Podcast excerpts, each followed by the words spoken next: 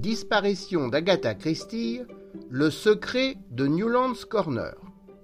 La voiture d'Agatha Christie a été retrouvée dans la nuit du 3 au 4 décembre 1926 au bord d'une carrière sans sa célèbre propriétaire évanouie dans le comté du Surrey. Trompe-l'œil, faux semblant, vraisemblance, avec une nouvelle hypothèse, le puzzle est-il enfin reconstitué? Le samedi 4 décembre 1926 à 6h20 du matin, un certain McAllister aide une femme stationnée non loin de Newlands Corner à redémarrer sa voiture. Cette femme est-elle Agatha Christie? La probabilité pour qu'une autre femme, correspondant à la description de la célèbre romancière, se soit trouvée ce matin du 4 décembre 1926 à proximité de l'endroit où l'on a retrouvé la Maurice Collet d'Agatha Christie, paraît pourtant faible. Les reportages des journaux de l'époque sont inévitablement confus. La biographe Laura Thompson écrit Cet homme a d'abord été nommé Ernest Cross, puis Edward McAllister. Et plus loin, elle précise C'était presque comme s'il s'agissait de deux hommes différents puisque Cross a décrit le radiateur de voiture comme assez chaud et de forme carrée, tandis que McAllister a déclaré qu'il était froid. Dans chaque reportage, on dit que la femme a pris la route en s'éloignant de Newlands Corner.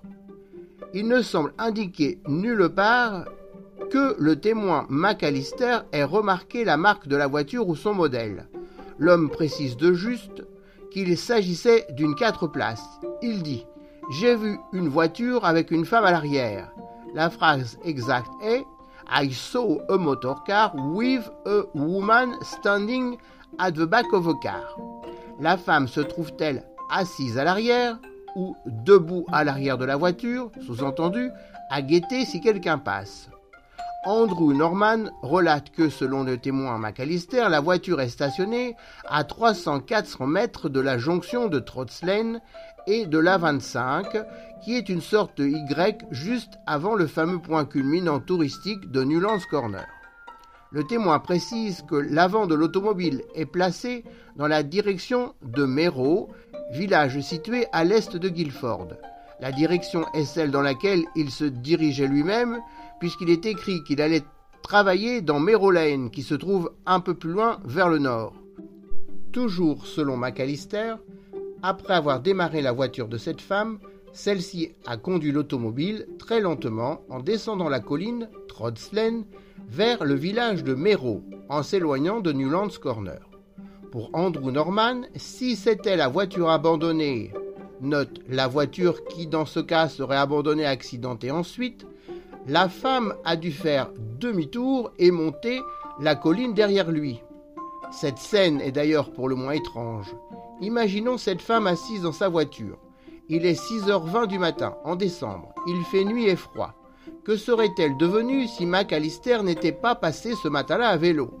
Serait-elle restée à cet endroit à attendre le passage d'une autre personne? Comment aurait-elle pu héler une autre voiture depuis l'intérieur de la sienne? Et si elle était debout dans la nuit et le froid à l'extérieur de la voiture, depuis combien de temps s'y trouvait-elle? Agatha Christie aurait-elle conditionné toute sa stratégie d'accident et de disparition à la présence et à la volonté de ce McAllister? D'autant que si elle avait rencontré une autre personne plus tard, la suite des événements se serait déroulée autrement le récit de cette disparition temporaire à Newlands Corner a montré une augmentation du nombre de curieux avec le lever du jour. Une hypothèse par laquelle la romancière aurait attendu toute la nuit au froid dans sa voiture, dans le seul but d'aller la fracasser au petit matin, le plus discrètement possible, en dévalant l'autre versant de la colline, est hasardeuse, quand bien même elle aurait auparavant fait demi-tour plus loin dans Lane. En conséquence, la voiture de la romancière a probablement été accidentée le samedi 4 décembre vers 5h, 5h30 du matin. La femme vue par le témoin McAllister est probablement Agatha Christie, mais la voiture démarrée n'est pas sa bien-aimée Maurice Collet. À la suite de cela, la direction prise par la mystérieuse voiture et sa conductrice est celle de Clandon, puis vraisemblablement de Londres. Les indices du passé. Dans les ouvrages d'Agatha Christie, les substitutions, notamment les personnages venant prendre la place d'une autre personne, ne sont pas rares. On rencontre aussi les homonymies, comme dans l'affaire de la femme disparue, The Case of a Missing Lady, une nouvelle d'abord publiée au Royaume-Uni en octobre 1924 dans la revue The Sketch. Pour rappel, Agatha Christie a acheté sa voiture, une Maurice Collet, en 1924. Dans l'affaire de la femme disparue, les détectives privés Tommy et Tupence Beresford recherchent Hermione Lake Gordon, la fiancée d'un de leurs clients, Gabriel Stavenson. Ils se rendent au village de Maldon, où est censée se trouver la disparue. Sur place, ils n'en trouvent aucune trace. Tupence se rend alors compte qu'il y a deux villages du même nom, situés dans deux comtés différents. Deux mois après la publication de l'affaire de la femme disparue, en décembre 1924, la reine du roman policier publie une autre nouvelle dans la revue The Grand Magazine, intitulée La métamorphose d'Edward Robinson. L'histoire parle d'une étrange erreur de voiture le héros a acheté, à la manière d'Agatha Christie, une élégante voiture grâce aux 500 livres sterling gagnés à un concours. Après quelques tours de roue, Edward Robinson s'arrête quelque part dans le but d'admirer un paysage se trouvant un peu éloigné de l'endroit du stationnement. Depuis le bord de la route, il prend un chemin menant au point de vue, profite du paysage, puis revient vers sa voiture en empruntant, sans vraiment s'en apercevoir, un chemin différent. Il débouche en fait un peu plus loin, mais près d'une voiture identique à la sienne. Sans prendre garde, il monte dedans et part avec.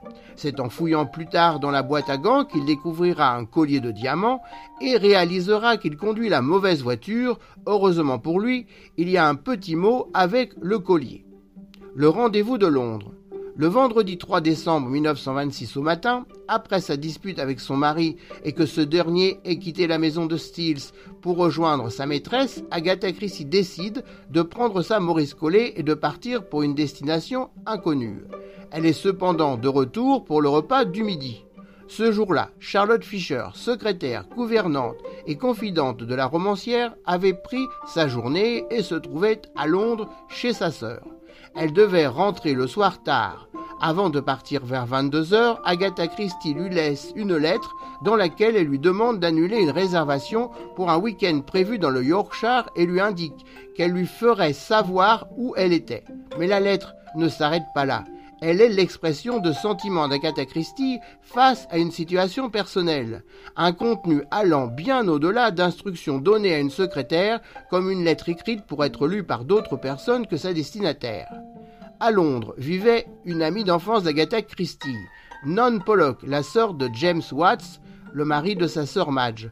Non Pollock s'était remariée avec un certain George Con, par ailleurs ami d'Archie, avec qui il jouait au golf.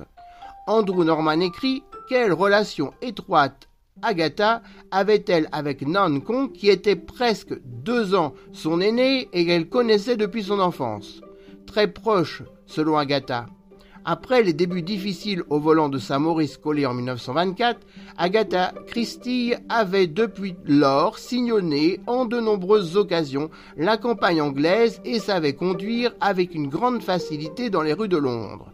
Il lui arrivait aussi de conduire la voiture de son mari, un modèle de gamme supérieure, une de l'âge. La de l'âge nous a donné à tous de beaucoup de plaisir. J'ai adoré la conduire, dit-elle dans sa biographie. Le matin du vendredi 3, la romancière a pu se rendre à Londres afin d'obtenir de son ami Nan une seconde voiture pour la nuit suivante et convenir avec elle et sans doute aussi avec Charlotte Fisher du lieu de stationnement pour une substitution. Elle leur offre de participer à l'une de ces énigmes. Le mari de Nan était par ailleurs parti de chez lui cette nuit-là. Le changement de voiture orchestré par Agatha Christie devant avoir lieu près de Newlands Corner il n'était pas possible de parler de ce projet en passant par une communication téléphonique. Pourquoi Newlands Corner? Parce que ce lieu élevé et connu se trouvait proche du célèbre et légendaire étang de Silent Pool et qu'Agatha Christie passait régulièrement auprès des deux pour rendre visite à sa belle-mère. Elle les connaissait. Judith, la fille de Nancon, avait 10 ans au moment de la disparition. Selon la biographe Laura Thompson, à la fin de sa vie, Judith a laissé filtrer quelques indications. Laura Thompson écrit le matin du vendredi 3, elle, sous-entendu Agatha Christie, se rendit à Londres pour rendre visite à Nan et discuter du plan, avant de retourner à Stills pour le déjeuner. On peut tout autant imaginer que l'héroïne de cette énigme non résolue depuis 1926 a sollicité cette nuit-là l'aide de son beau-frère Campbell Christie et que la lettre lui étant adressée qui a été postée le samedi 4 au matin ne soit qu'un leurre, envoyé uniquement pour donner le change.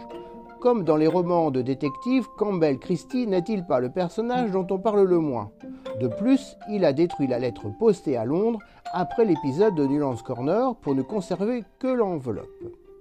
L'énigme de Newlands Corner. Le lancement d'une automobile depuis la colline de Newlands Corner en pleine nuit, en roue libre, paraît difficile à réaliser, hasardeux et pour tout dire peu vraisemblable. L'idée d'une descente au volant, avec les chaos, l'éclairage limité des lampes, le risque pour les pneus, tient davantage la cascade pour un film. Or, la voiture retrouvée était peu abîmée et sa propriétaire n'a pas subi la plus petite blessure corporelle. Qu'entend-on dans la nuit du 3 au 4 décembre 1926 dans les environs de Newlands Corner? Le silence de la campagne anglaise dans l'hiver déjà présent. Un silence pouvant être rompu par le cri d'un oiseau de nuit ou par l'aboiement d'un chien dans une ferme isolée, ou encore par une voiture des années 20 pétaradant sur l'A25 vers minuit au sommet de la colline. Laura Thompson rapporte qu'un témoin a également fait référence à une gitane qui a dit qu'elle avait entendu une voiture se déplacer vers minuit sur le sommet de Newlands Corner. Le soir du vendredi 3 décembre, vers 21h45-22h, Agatha Christie se rend à Londres ou dans un lieu convenu du sud-ouest de Londres pour rencontrer la personne ayant accepté de conduire la seconde voiture et la précéder jusqu'à Newlands Corner. Les acteurs parviennent au croisement principal de Clandon et prennent l'A25 en direction de Newlands Corner, Sheer Road.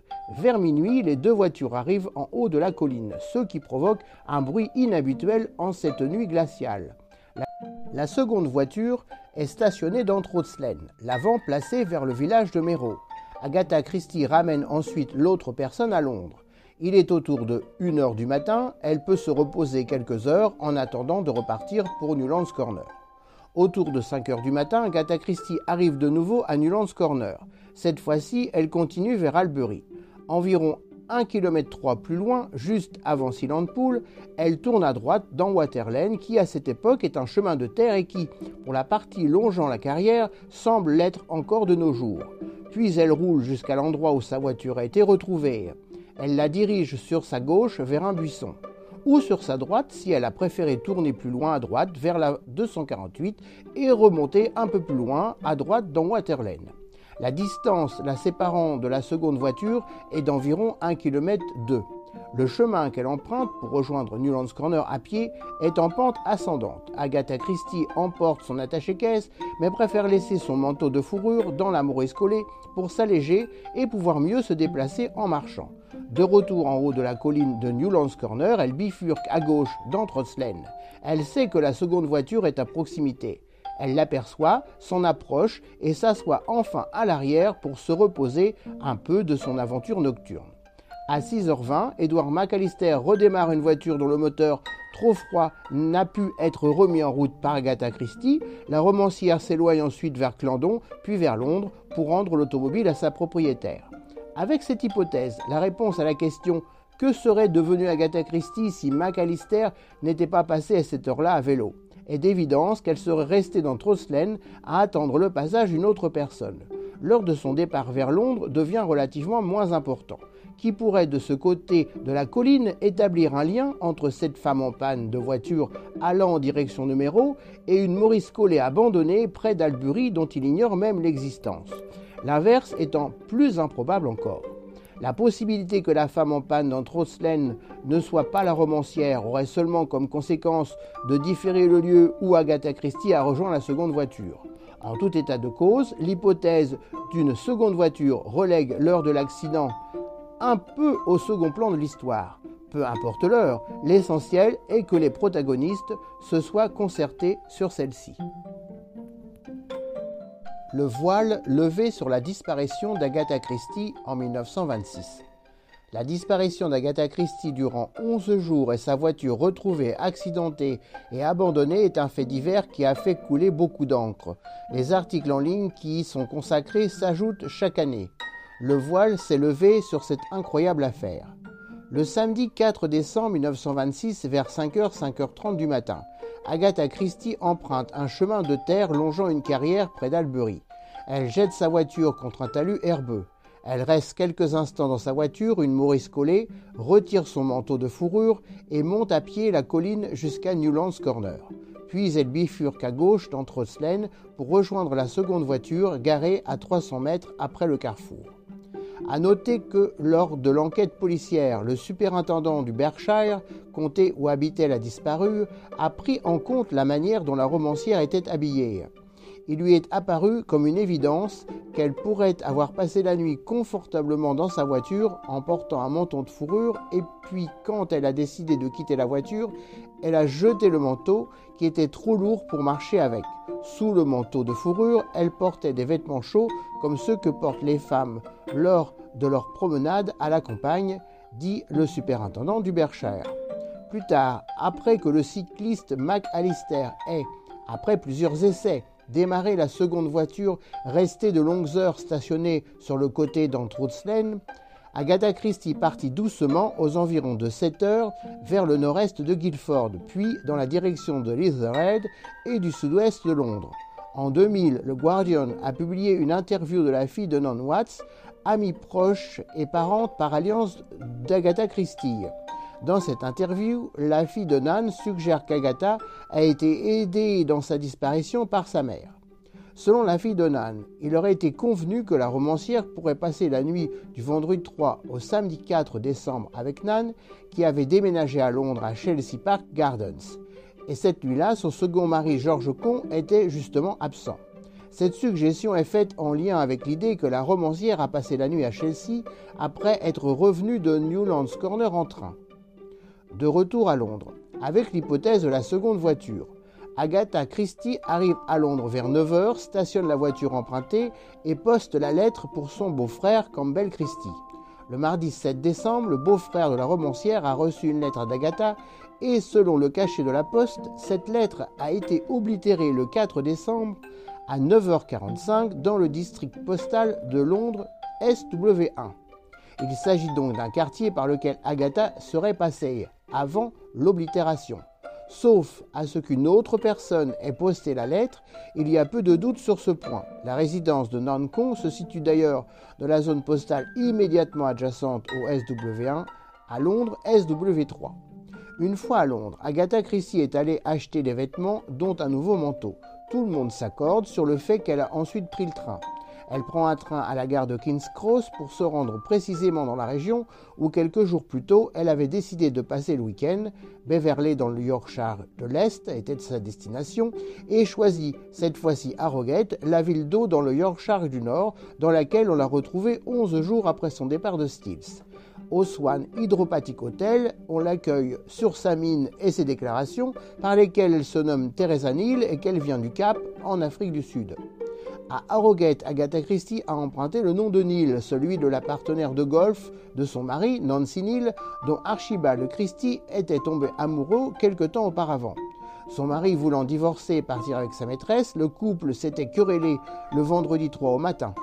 Le 14 décembre 1926, soit 11 jours après qu'elle ait quitté Stills, un joueur de banjo de l'hôtel d'Harrogate, Bob Tapin, a reconnu la romancière et a alerté la police. Le colonel Christie est ensuite venu chercher sa femme à l'hôtel. Fin de l'escapade. Documents et indices. De façon étonnante, la romancière avait fait paraître une curieuse petite annonce dans le Times demandant que des amis et des parents prennent contact avec cette fameuse Teresa Neal. De l'autre côté de l'Atlantique et plus loin, Teresa Neal, d'ailleurs certainement par une erreur de transcription, deviendra Mrs. Neal. divers éléments sont disséminés. Dans la vie d'Agatha Christie, comme la présence à ses côtés de sa secrétaire et confidente Charlotte Fisher, dite Carlo, à qui elle dédicacera d'ailleurs le mystère du train bleu, roman sur lequel elle travaillait avec difficulté au moment de son aventure. Ensuite, dans ses ouvrages, a été citée L'affaire de la femme disparue, nouvelle publiée en octobre 1924 dans laquelle se trouvent deux villages du même nom, et puis La métamorphose d'Edward Robinson, une autre nouvelle publiée par Agatha Christie deux ans plus tôt en décembre, dans laquelle il est question de deux voitures identiques. Peut-on ajouter Le Vallon, roman dans lequel une artiste faisant de la sculpture et du modelage de la glaise, Henrietta Savernec possède à la fois des qualités de conductrice et un enthousiasme pour les raccourcis. Agatha Christie écrit Henrietta sortit sa delage du garage et prit la route. Après une courte conversation d'ordre technique avec son ami Albert, le mécanicien, chargé de veiller sur la santé de sa voiture. Elle souriait, savourant ce plaisir dont elle ne se lassait pas, faire de l'auto en solitaire. Elle adorait conduire et c'était une de ses joies que de découvrir de nouveaux itinéraires, plus courts ou plus pratiques, dans cette ville de Londres qu'elle connaissait aussi bien que n'importe quel chauffeur de taxi. Naviguant habilement à travers le dédale des rues des faubourgs, elle filait vers le sud-ouest et à midi et demi abordait la longue côte de Shaweldon. C'est ce qu'il y a décrit dans le livre Le Vallon. D'autre part, l'aide fournie par son ami de toujours, Nan, semble indéniable. La découverte d'une pièce de théâtre, Vleille, Le mensonge, créée par Agatha Christie, apparemment écrite au milieu des années 20 et jamais jouée, a montré Nan comme le prénom du personnage principal. La pièce, qui historiquement précède ces célèbres thrillers de scène, est restée dans les archives de l'auteur pendant plusieurs décennies, jusqu'à ce qu'elle soit finalement retrouvée. Le thème est celui d'une femme piégée dans un mariage malheureux et provoquée par l'obsession de son mari pour sa jeune sœur. L'épouse, Nan Gregg, disparaît pour une nuit de la maison familiale, ce qui a des conséquences dévastatrices. La pièce se déroule sur une série de révélations dramatiques qui conduira soit au divorce, soit à la réconciliation. Mais l'issue dépendra de la volonté de la sœur de Nan de mentir pour la protéger. Aucune réconciliation n'a été possible entre Agatha et Archibald Christie dans les mois qui ont suivi cette aventure et ils ont finalement divorcé. Merci à vous.